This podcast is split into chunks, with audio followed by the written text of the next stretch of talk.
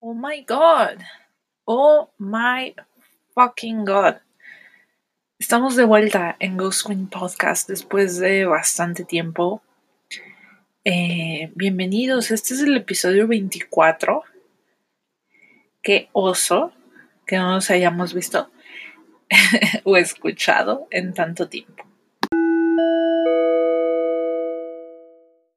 Pues les voy a contar la historia de cómo fue que dejé de hacer el podcast por tanto tiempo, o al menos digo, no sé si sea tanto tiempo, pero yo lo siento así y siento que con este episodio ya nadie lo va a escuchar. pero bueno, siento también que el micrófono se está escuchando un poco mal. Espero que puedan escucharlo con claridad y que no les moleste porque si es un poco eh, molesto quizás. No sé, lo escucho un poco raro. ¿Será que ya llevo un tiempo sin hacerlo y lo escucho extraño ahora? Pero bueno, básicamente lo que sucedió es que el, donde grabo, hagan de cuenta que grabo el podcast online. Entonces, este, yo bien, de hecho ya me había tardado en subir el otro episodio, creo que fueron como dos semanas que no había subido y dije, no, ya lo tengo que hacer y era súper noche, estaba súper desvelada, pero dije, no, tengo que grabar el episodio. Y lo grabé y ya, y según yo lo subí y todo, y mi novio lo escuchó y me dijo, oye, no se escucha el podcast a partir de tal, eh, tanto tiempo. Y yo así, ¿cómo crees? Y me metí y no se escuchaba nada y me frustré demasiado, o sea, en verdad dije, esto no puede ser. y después, como ya les he contado, como ya lo saben, pues soy aprendiz de tatuaje y que ya es un poco tarde, pero muy probablemente, o no lo sé, es puente, así que ni siquiera sé qué onda, pero bueno. Este, y además de eso, entré a trabajar de nuevo a la casa del cine. Y si no han ido, deberían. Es, le voy a hacer promo acá. es la casa del cine MX y es un cine de arte. Eh, aunque también llegamos a proyectar este, por ejemplo, creo que muy pronto va a estar Transpotting. Y hace, creo, dos semanas estuvo Drácula, la de Francis Ford Coppola. Entonces, este, sí. Ahorita está en cartelera Land, que tengo muchas ganas de verla, que es sobre, habla sobre las eh, fronteras internas de Estados Unidos. Eh, o sea, habla sobre el problema eh, bastante latente y que ignoran que tienen con los este, indios americanos. Y está la tercera esposa que ya la vi y está bastante buena. Está mm, el joven Ahmed que ganó mejor director en el Festival de Cannes el año pasado. Y estamos ahorita en un ciclo de los Óscares, entonces los lunes no abrimos. Entonces, este, Estuvo ya el irlandés, aunque va a estar otra vez, creo que el jueves. Em, Parásitos, Dolor y Gloria y Historia de un matrimonio ya también pasó y ya también pasó Los dos papas. Entonces, pues bueno. Y así, o sea, eh, eh, está el viaje de Queta, que es una película eh, latinoamericana de comedia que tengo muchas ganas de ver. Se ve bastante buena. Pero bueno, le estoy haciendo aquí promo porque yo me acuerdo hace unos años, este, ok, para empezar, creo que ya lo he dicho muchas veces, pero el centro histórico es mi lugar favorito de todo, de toda la ciudad. El centro histórico me fascina, o sea, vivir ahí fue súper chido. Eh, eventualmente quisiera regresar, entonces, este sí, es mi lugar favorito. Y pues siempre iba, siempre he ido mucho al centro. Y recuerdo varias veces buscar como cines, pero solo había Cinemex o cosas así. Hay un Cinemex que es el que está eh, sobre insurgentes, creo, no recuerdo. Pero nunca encontraba como otro cine y los pornos, ¿no? los que están en el centro también. Y este, encontrar la casa del cine, la verdad, fue muy chido. Y pues nada, espero que vayan. Está chido, está cool. Eh, es, un, es un espacio independiente, así que eh, pues todo cool. y ya se me olvidó qué les estaba diciendo. Ah, sí, ok, entonces entré a trabajar y ha sido un caos, o sea, ha sido un poco caótico para mí eh, lidiar como con todo porque tengo que, o sea, me había estado sintiendo muy presionada porque pues tenía que trabajar, tenía que, este, eh, pues cumplir con mi trabajo, pero también, este, eh, dibujar, aprendiz de tatuaje, estar como eh, practicando y todo eso. Pero parece que ahora las cosas se van a acomodar mucho mejor. Entonces tendré ya tiempo de hacer más cosas y de seguir con el podcast porque es algo que me fascina, ya lo he dicho. Pero sí, les voy a dar un recap del episodio que nunca llegaron a escuchar.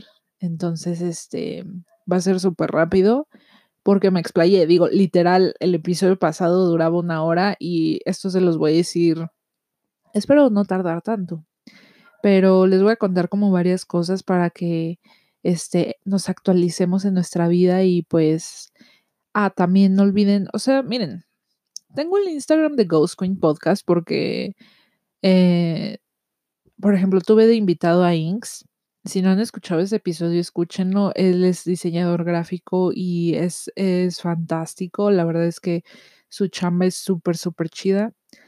Entonces, si no han escuchado ese episodio, escúchenlo. Y me dijo así como que, ¿por qué no tienes Instagram de Ghost Queen Podcast? Y yo así de, pues es que no sé, este casi nadie me sigue. Y, y me dijo, no, deberías de tenerlo por si quieres tener más invitados y eso, lo cual eh, estoy planeando. Ya sé que siempre lo digo, pero es un poco complicado porque, este, pues sí, los tiempos, eh, como... Eh, que la gente también quiera. Tengo mucha gente en mente y espero eh, como crecer esto. Si ustedes conocen a alguien, es me encantaría que si ustedes conocen a alguien que, que piensen que es talentoso, que su trabajo no es reconocido, que tiene una historia interesante, me encantaría poderlos tener en el podcast. Eh, creo que lo más complicado son como los tiempos, pero tengo alguien en mente. De hecho, tengo ahí un invitado pendiente que ya tiene bastante y no hemos quedado y estoy muy emocionada porque no les voy a decir quién es no les voy a decir quién es. Porque, o sea, mm, es, una persona muy interesante. A mí se me hace una persona muy interesante. Entonces, espero que la próxima semana ya se nos dé este poder grabar el episodio, pero sí. Entonces, les voy a hacer un recap del episodio que nunca llegaron a escuchar. El episodio perdido de Ghost Queen Podcast, que la verdad me dolió mucho porque siento que fue un episodio muy chido porque estaba desvelada y estaba así bien relax y le estaba contando así, este, este, con mucha pasión lo que ahora les voy a contar. Em, pues sí con pasión, pero un poco más apresuradamente. Entonces, ahí va. Básicamente, este, en ese entonces, cuando grabé el episodio, es, vi un, literal me desvelé por estar viendo un documental, una serie documental de HBO, no es cierto, de Vice con HBO, em, que se llama, ahora les digo, The Devil You Know, creo que se llama. Voy a buscarlo en este instante. Sí, justo se llama The Devil You Know y es de Vice con HBO. Y habla sobre este, este personaje eh, que se llama Pazuzu Algrad. Em, les voy a contar un poco. Estaría, sería eh, increíble que pudieran ver la serie documental. No es nada larga y la verdad es que está muy interesante. Eh, siempre, la verdad es que me gusta Vice. Por ejemplo, ya les he hablado de Chris D'Elia, que es uno de mis comediantes favoritos. y una vez estaba escuchando su podcast, porque también tiene un podcast que se llama, ay, sí, yo comparándome con Chris D'Elia. Pero bueno, tiene un podcast que se llama Congratulations with Chris D'Elia. Y en ese podcast alguna vez le hizo burla a Vice y fue bastante gracioso. Eh, y nada, me acordé y me dio mucha risa, perdón, ¿ok? Es que hay cosas que muchas veces no quiero como sentarme a hablar de películas o de cosas así porque siento que, por ejemplo, yo soy de las personas, no sé si existan más personas que como yo, supongo que sí, pero soy de esas personas que no les gusta ver ni siquiera trailers de películas. O sea, la manera en la que yo hago mi watch list o, en la que me emociono por, ver películas es leyendo artículos o eh, viendo las premiaciones de Sundance, de Cannes, de los Oscars, etcétera, ¿no? Y siempre también estoy leyendo, por ejemplo, IndieWire o The Hollywood Reporter o, o el New York Times o cosas así. Entonces así es como me voy enterando de las películas y pues ya tengo este ciertos directores y directoras de cine que pues me gustan y así me voy emocionando. Pero no soy de ver trailers porque muchas veces te engañan o llegas con una llegas con muchas expectativas o con muchas preconcepciones acerca de la película y, a veces em, me pasa que, o sea, te cambia todo, te cambia toda la experiencia muchas veces a partir simplemente del tráiler. Entonces, soy un poco especial en ese sentido, este, y casi no veo trailers. Entonces, pues, si yo me pusiera en sus zapatos de ustedes que me están escuchando, pues diría, no manches, no quiero escuchar todo, mejor quiero verlo. Entonces, yo igual pienso, prefería mil veces que ustedes este, vieran las películas y las series y todo de lo que les hablo, en vez de, de platicárselos todo aquí, porque pues no tiene caso, creo yo. Pero bueno, básicamente eh, esta, esta, serie documental trata sobre un tipo que se llama Pazuzu Algrad. Y Pazuzu vive o vivió en un pueblo de Estados Unidos. Em, un pueblo que creía mucho o que cree mucho como en toda esta, pues tiene toda esta idea del cielo, del infierno, de... Em,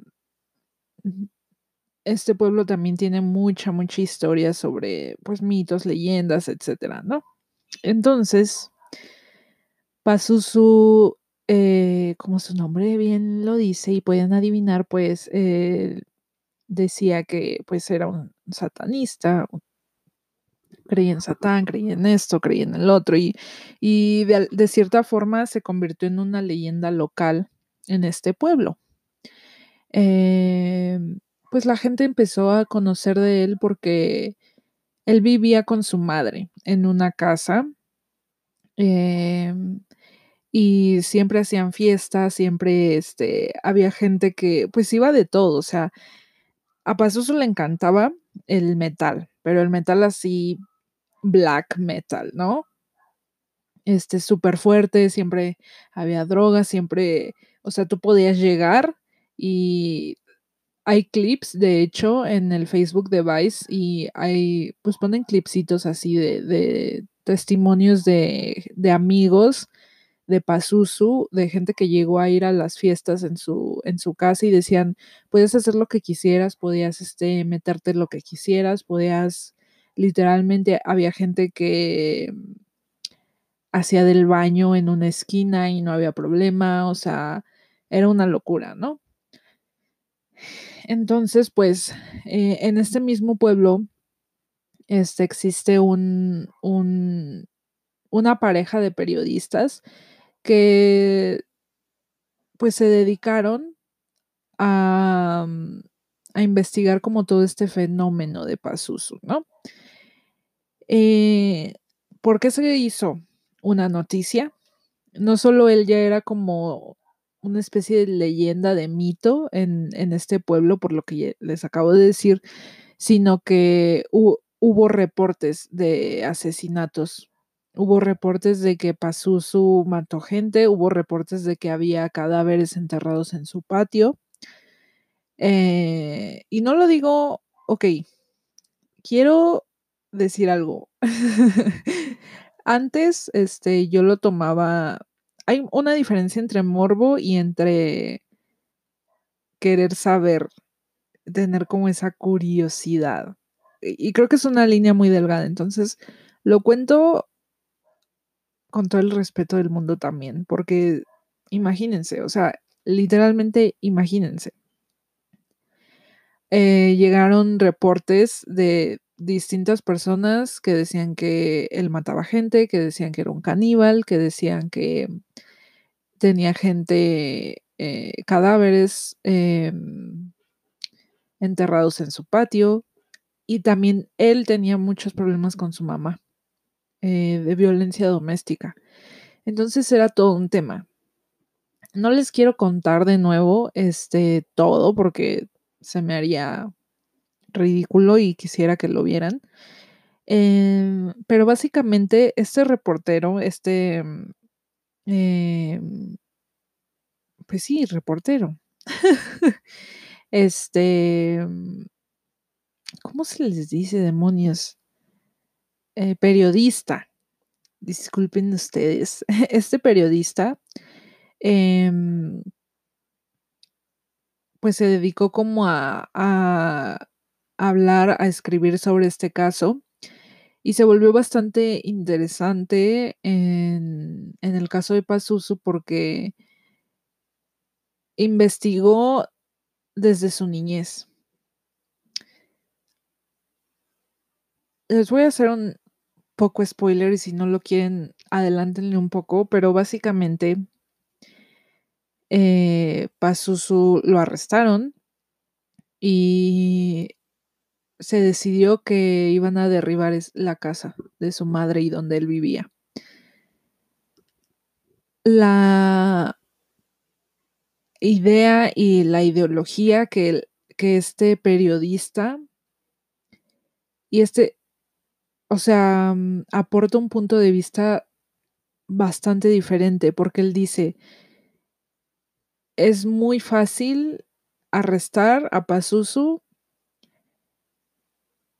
dejarlo encerrado, olvidarnos de él y además derribar la casa para no volver a verlo. Están borrando el problema completamente, pero hay un problema mucho más grande y mucho más grave porque Pazuzu es el resultado de un sistema que está roto y de un sistema que le da la espalda a la gente que de verdad necesita ayuda. ¿Por qué? Porque sus tenía este, enfermedad, enfermedades mentales, eh, pues básicamente sufrió mucho de niño y, y a pesar de que su familia hasta cierto punto intentó ayudarlo, el sistema les dio la espalda. Ahora, ¿a qué me refiero con el sistema? El gobierno, el, este, médicos, escuela, la sociedad en, en sí. Entonces, a mí se me hizo muy interesante porque creo que, por ejemplo, yo hasta hace pocos años empecé como a, hablar sobre la compasión y la anarquía y el compañerismo y, y de verdad este ayudar como al prójimo, ¿no? Pero nunca, o sea, para mí, la gente en la cárcel, gente criminal, gente que hacía actos de este calibre y tan atroces, pues no merecían nada, ¿no? Pero este documental me dio una perspectiva completamente diferente, porque tienes aquí este periodista que te dice, ok, sí, nada va a perdonar, pero ¿por qué no analizamos desde dónde viene el problema? Porque, y esto es, es justo aquí donde convergen varios puntos que, que toma Vice y que hace el documental. Una, eh, cómo incluso el pueblo este donde vivía, pues era un pueblo que creía en mitos, en leyendas, en todo eso, que era extremadamente eh, religioso y entonces era más fácil, les repito, era como más fácil este, creer que Pazuzu era un demonio, que era el diablo, que literalmente era el diablo y que por eso pasaron estas cosas. e ignorar las fallas del sistema y las cosas que hicieron o dejaron de hacer en sociedad para que este problema existiera, para que hubiera un pasuso. Cosa que es bastante impactante porque me hace pensar también nuestro país. Y si nos están viendo desde algún otro país, hola, pero yo soy de México y si no lo saben, México México es es es bonito, pero es es delincuencia, es narcotráfico, es robos, es, este, asaltos, corrupción, violaciones, feminicidios, en fin. Y me hizo pensar, okey, ¿cuántas ve cuántas veces no hemos visto en México corrupción? De entrada las personas de todas las personas que están en la cárcel en este momento en México, les aseguro que muchísimas son inocentes, pero muchas.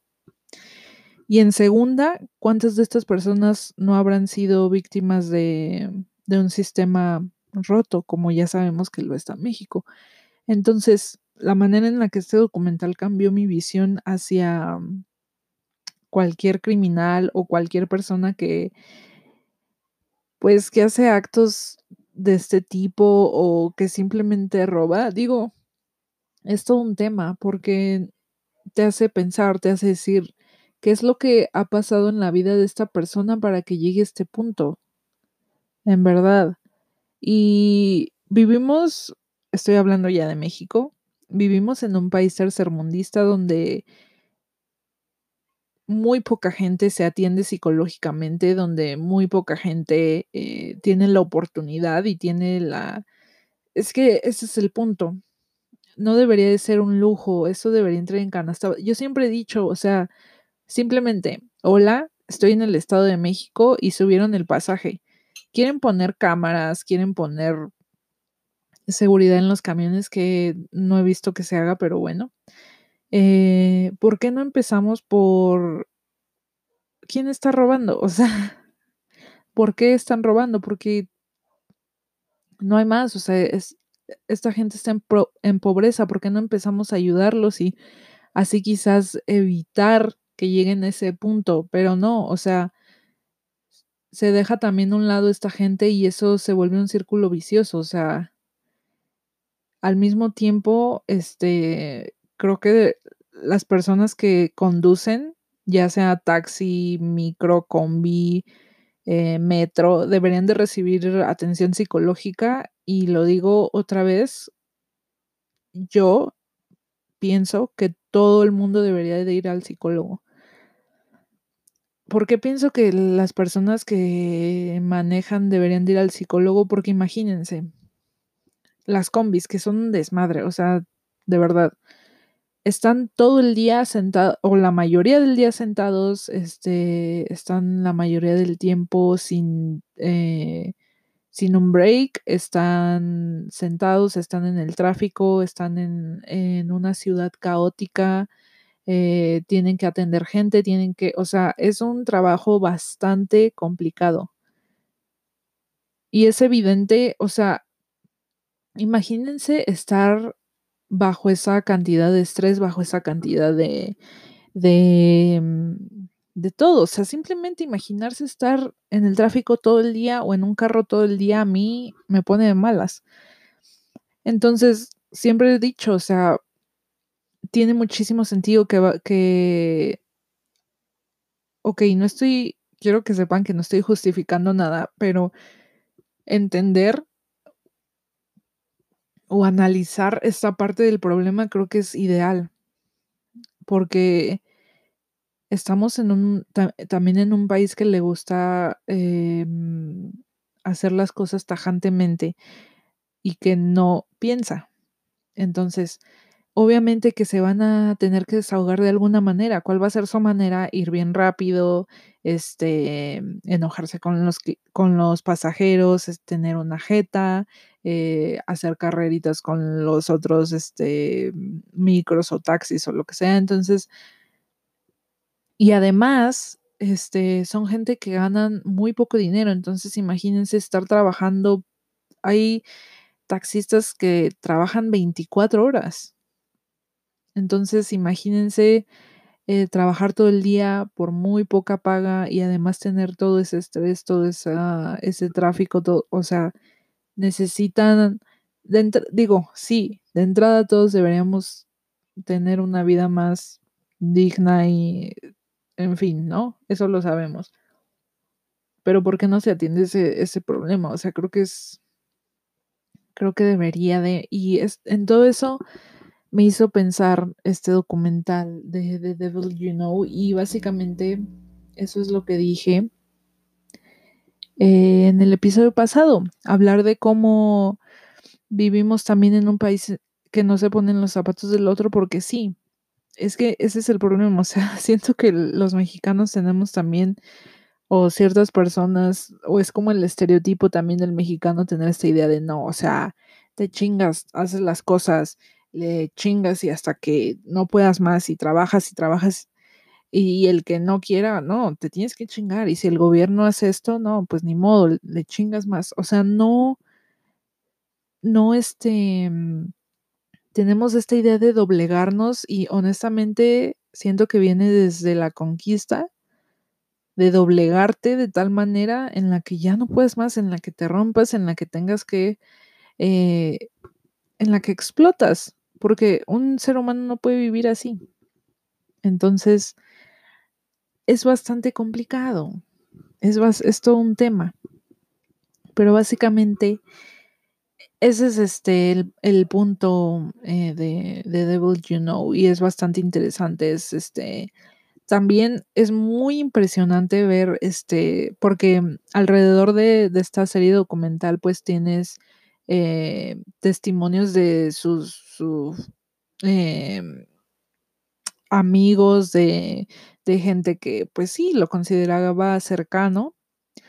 Y es también bastante impresionante ver la manera en la que una persona afecta a múltiples personas. O sea, por eso también siempre, siempre hablo de esto. O sea, imagínate, tú eres un ser, tú eres un ser humano pero estás conectado a millones de otras personas. Estás conectado a muchísimas personas. Quizás te des cuenta o quizás no, pero tú, siquiera una acción que tú tomes está afectando el curso, afecta el curso de vida de muchísimas otras personas. Es un efecto dominó. Y también de eso habla el documental de Vice y se me hace totalmente precioso. Eh, no lo que hizo, sino la manera en la que está hecha o hecho el documental. Me parece fabuloso.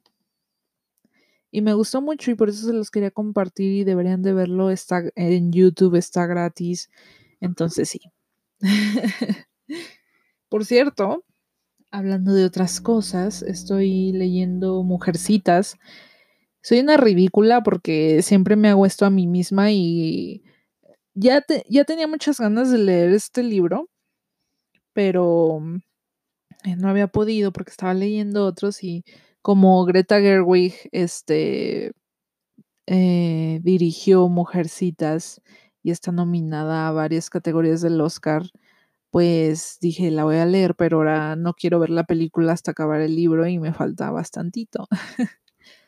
que por cierto hubo todo un tema así de por qué Greta Gerwig no está nominada a Mejor Directora creo que es una jalada, o sea, este, Mujercitas tienen millones otros de este, nominaciones, pero no nominaron a Greta Gerwig, quien fue la directora, o sea, no jodan. Eso sí se me da una jaladota para que vean.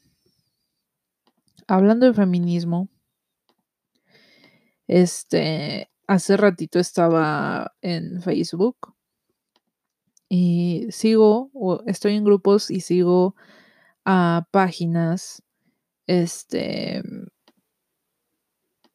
pues feministas. Y eh, vi un post de,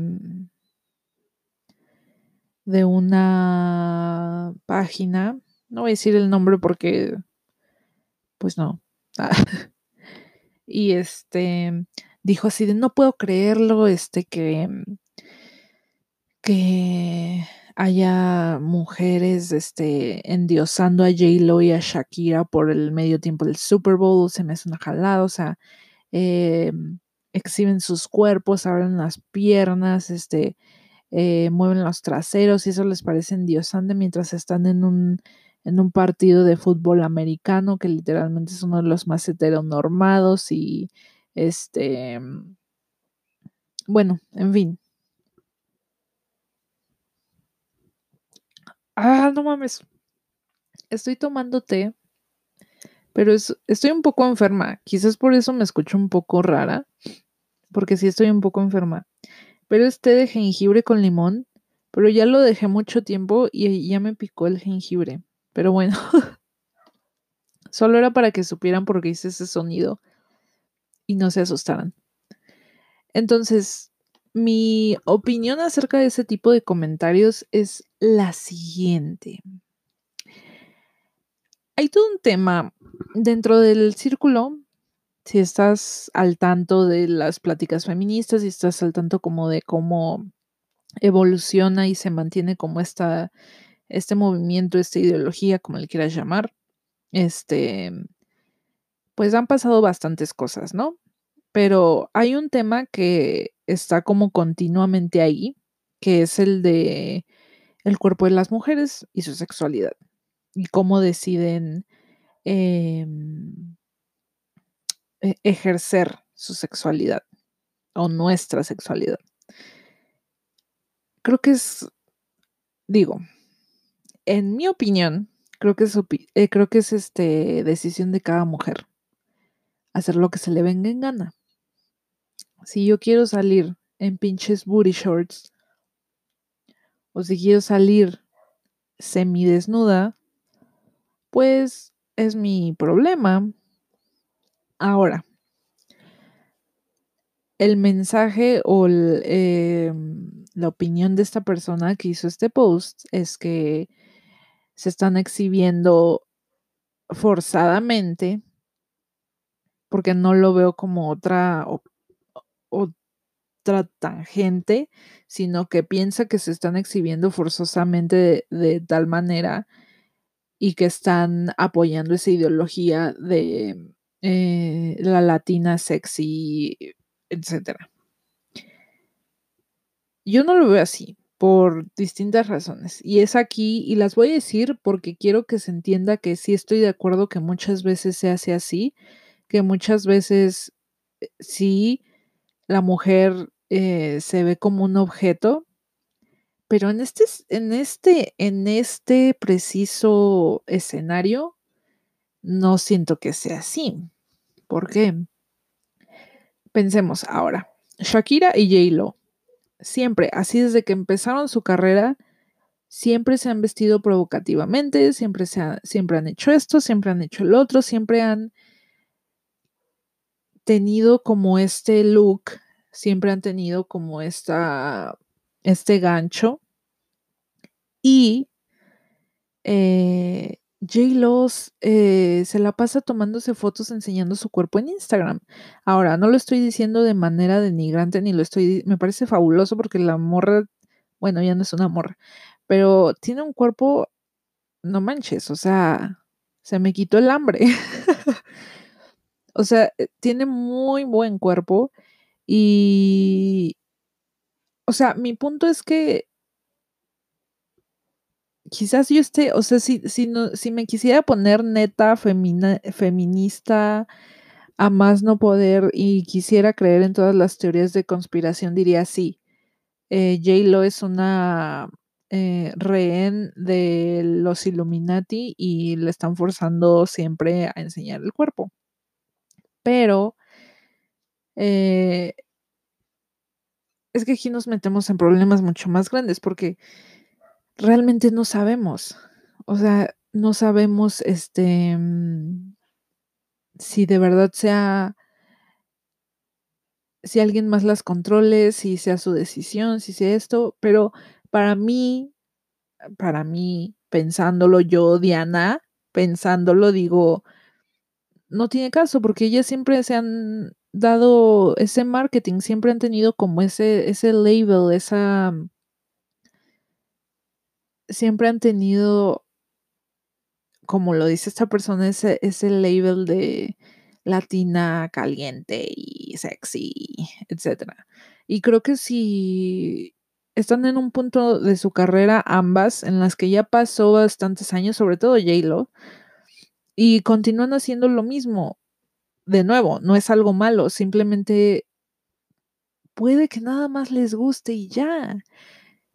Cuando, no sé si esta chica que posteó esto lo sepa, pero cuando, este, o sea, básicamente te invitan a, hacer el Super Bowl, a hacer el medio tiempo del Super Bowl.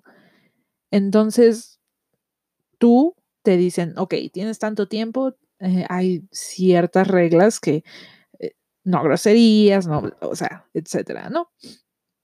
Pero el, artista o el artista es el que hace, junto con todo su equipo, evidentemente, quien crea, quien dice, quien este, maquila este mini concierto. Entonces, de nuevo, creo que ambas están en un punto en su carrera en el que ya pasaron eh, tantos años, están, ya son respetadas de cierta manera, sobre todo J. Lo. Ahorita, no sé si han visto Hustlers, pero es una película y ella es protagonista, actúa súper chido y deberían de verla. Y este, sí, o sea, creo que esas decisiones ya se toman por su cuenta en cierto punto de su carrera. Y es aquí donde digo, no, o sea, no se me hace válido ese punto de vista que esta morra tiene todo el derecho de tener el punto de vista que quiera, pero a mí no se me hace válido por las razones que les acabo de decir. Y ahí es cuando siento que la gente empieza a exagerar en serio. Porque siento que cada caso, o sea, no puedes generalizar. Porque una, no sabes, no sabes. No sabes todo lo que pasa, no, no tienes ojos en todos lados, no eres, no eres, no eres nada. no somos nada. Entonces no sabemos este, realmente lo que esté pasando. Entonces no podemos decir con certeza. Para mí, el feminismo es sororidad, apoyo. Eh, en ciertos casos sí revolución, pero demonios, o sea, creo que va mucho más allá de solo no sé. Quizás yo estoy mal. ¿Ustedes qué piensan? De hecho, esto me lleva a algo que tenía muchas ganas de platicar desde hace tiempo.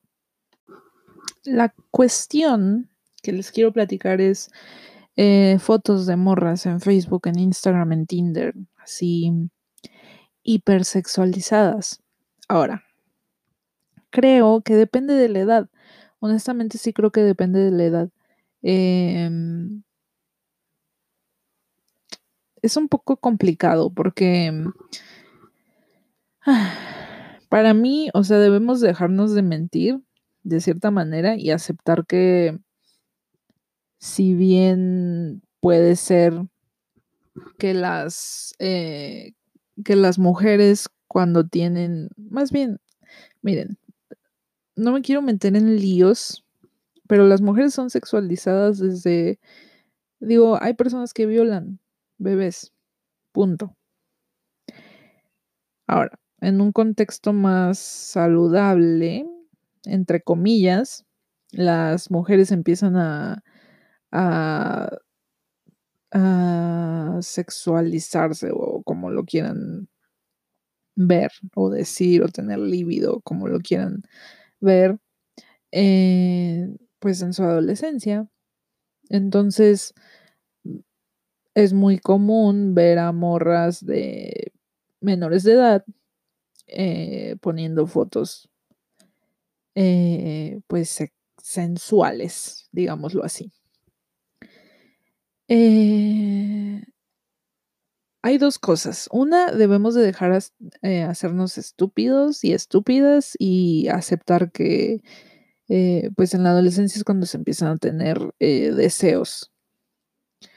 Y dos, protegerlas porque hay muchos pervertidos, hay muchos, o sea, sí, es, el problema para mí es que no se atienda, que no se hable de ellos, es, es casi como el sexo en general, pero eh, el hecho de que quizás tu hija eh, es, menor, es menor de edad y empieza a tener como deseos sexuales, no, no está, o sea, no se habla de ello, es como un tabú y se me hace impresionante y se me hace una de las raíces del por qué eh, llegan a haber bastantes problemas cuando se llega como a esa edad, cuando se, en fin, mm, no soy madre, pero tuve mis locuras, este, conozco a bastantes morrillas, este, tengo conocidas, en fin. Ahora, cuando ya eres una persona adulta, adulta, es que es muy difícil hablar de esto porque puede ser, puede ser una mujer de 25 años y seguir pensando como un adolescente, lo cual es un poco preocupante porque quizás haya un trauma y quizás este, hay algo que atender ahí.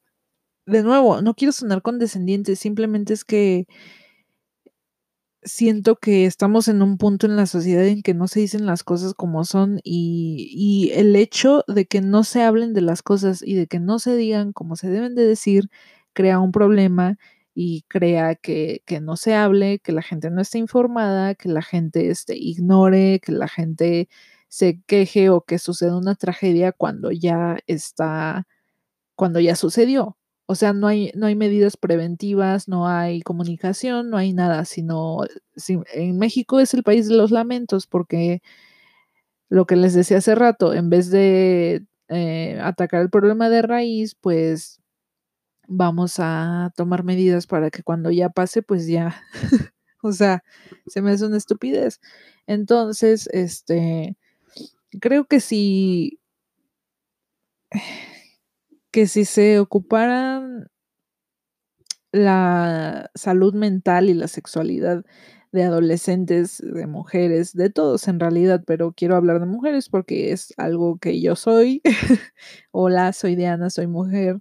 Este, y creo que si, si tienes unas, ok, si er, eres saludable mentalmente, si, este, si te gusta enseñar tu cuerpo, si te sientes sexy, ok, pongamos a J-Lo de ejemplo.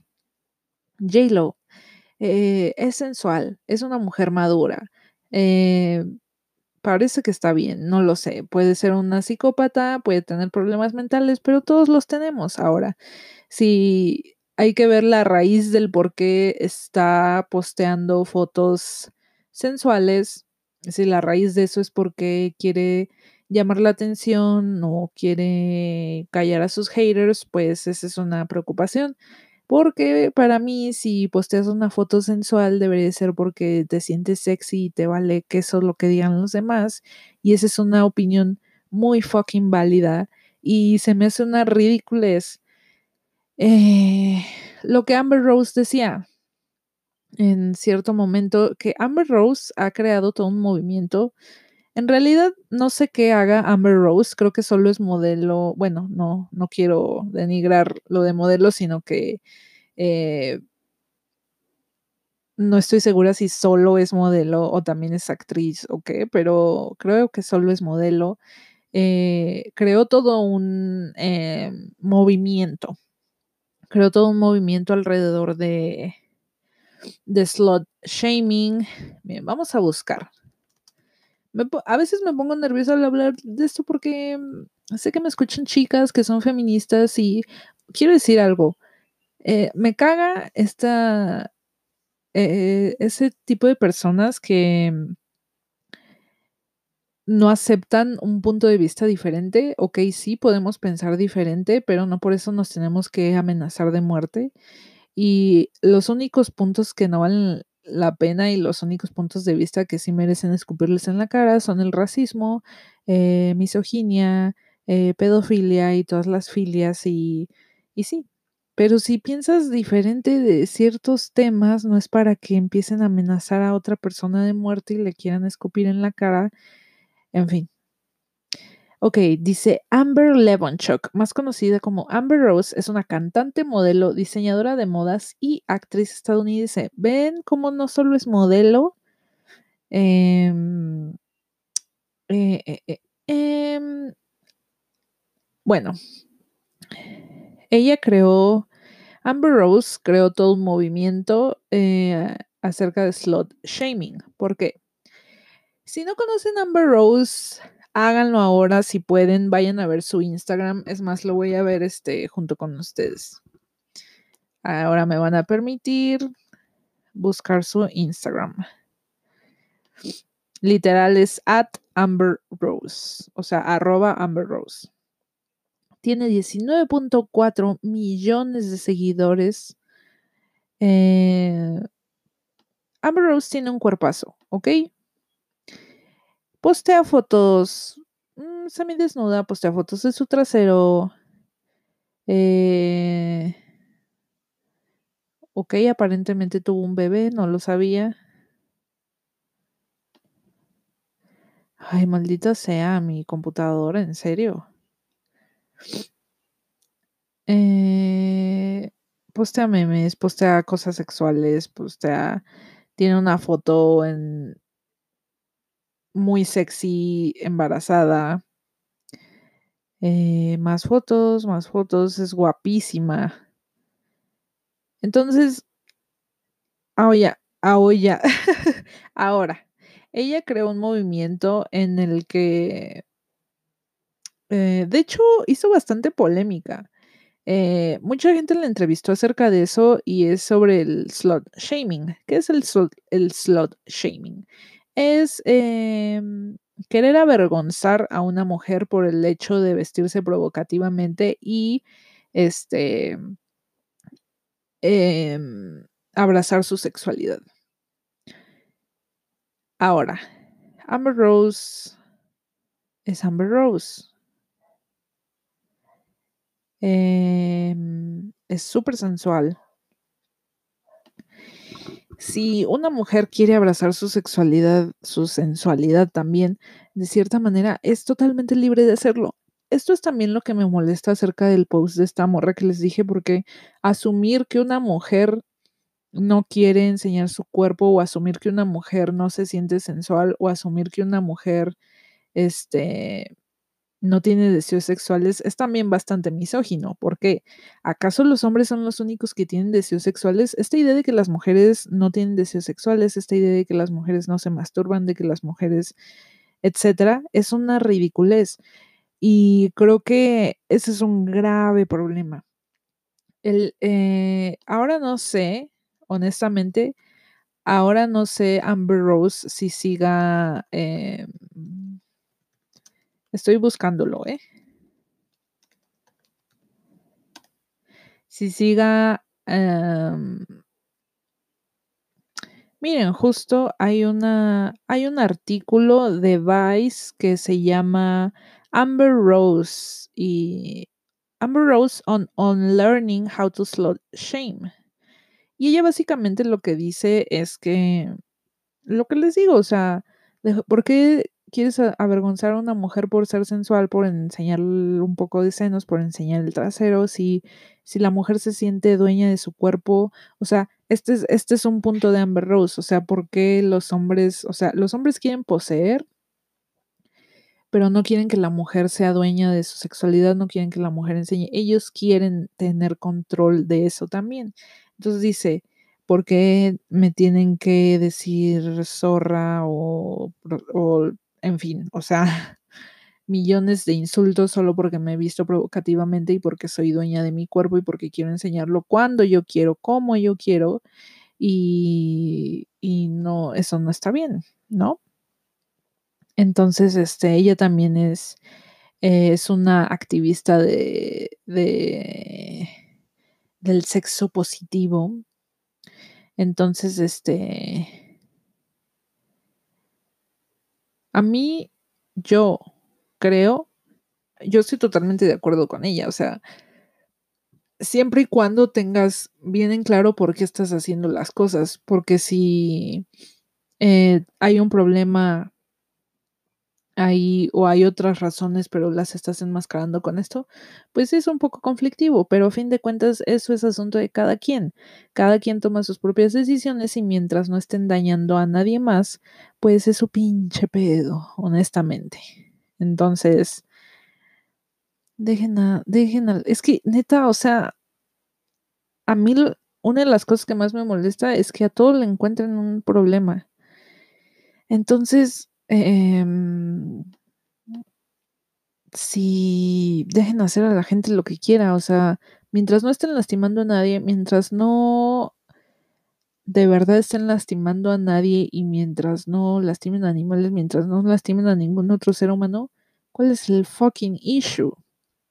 También hubo una, no recuerdo si fue un locutor o alguien de la televisión y no recuerdo si se lo dijeron a Kim Kardashian o a Amber Rose, pero dijo así de, este, pues, para ser mamá ya no debería estarse vistiendo así. Y es así como que, bro, o sea, solo porque una mujer tenga un hijo no quiere decir que su sexualidad quede de lado. Y si ella se quiere vestir así, lo primero que tienes que hacer es respetarla porque ella se quiere vestir así. Y si no te gusta, ¿cuál es tu pinche problema? ni aunque fuera su novio, ni aunque fuera su esposo, este, nadie debería decirte cómo vestirte. Si tú te sientes sexy, si tú te sientes, eh, si tú no quieres enseñar nada, como Billie Eilish, o sea, este es el, este es el fucking issue.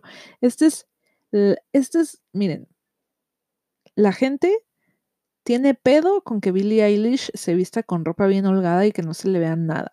Y la gente también tiene pedo con que Jay lo enseñe las nalgas y, Jay, y Amber Rose enseñe las chichis. O sea, no mamen. Dejen a las morras hacer lo que quieran. Ese, ese es mi lema del feminismo ahora.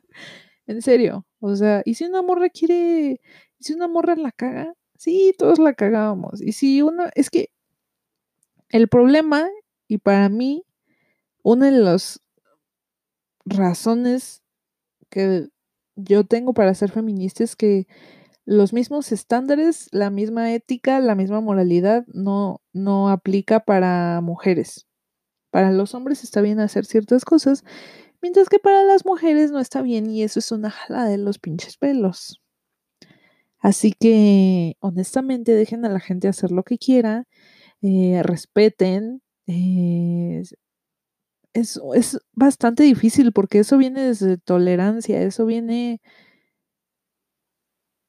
Sí, analicen, analicen, porque miren, yo todavía hasta la fecha, miren, a mí, después de meditar, después de hacer yoga, después de acercarme al tarot, después de acercarme a lo que me gusta, después de empezar a leer sobre brujería, y sí, soy una pinche bruja,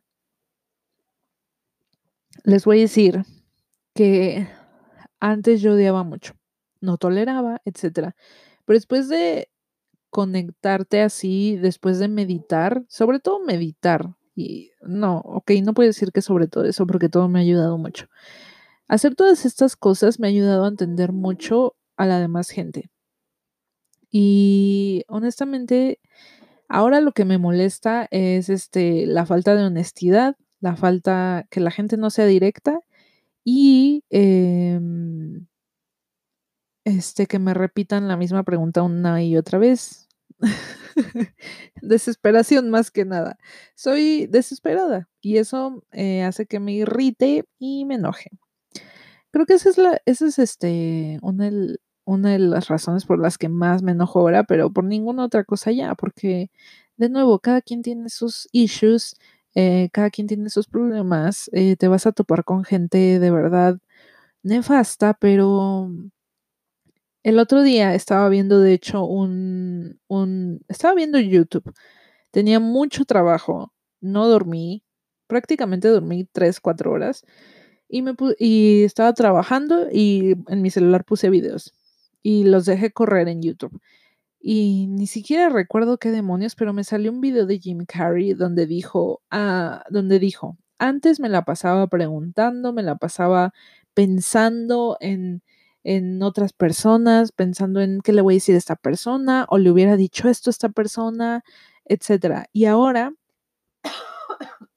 perdón, ahora lo que más me ha ayudado es este entender que estoy aquí, entender que estoy aquí en este instante y que todo está bien. O sea, literal, todo está bien. Estoy aquí en este momento.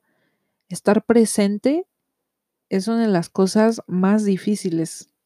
Y eso también lo dice Gandhi.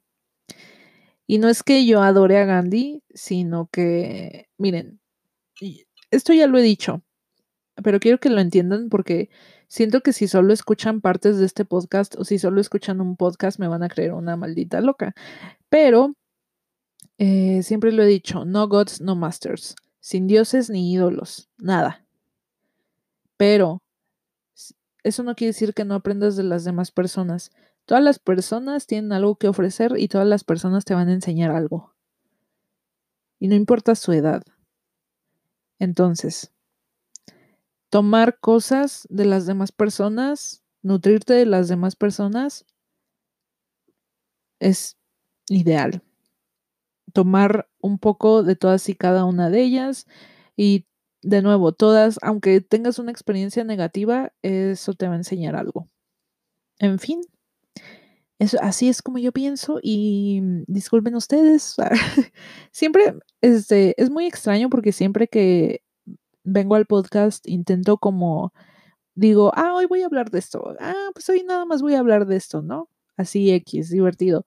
Pero siempre acabo dándoles, este, eh, parezco así como que, eh, parezco así como que les voy a dar, este, predica o no sé. Pero es que, de verdad, creo que hay cosas importantes, hay cosas que, que, que me encanta hablar y ciertamente este podcast es una manera de, de, no solamente hablar con ustedes, pero hablar conmigo misma y, y ayudarnos mutuamente.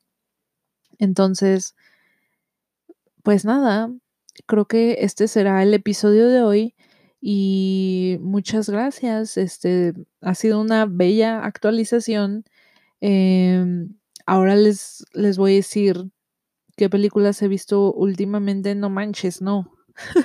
Son muchísimas.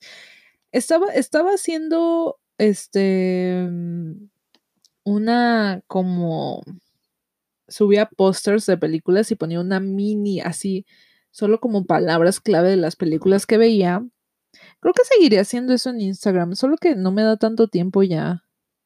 Pero les voy a decir muy rapidísimo en lo que va del año he visto muy pocas películas, tan solo 18.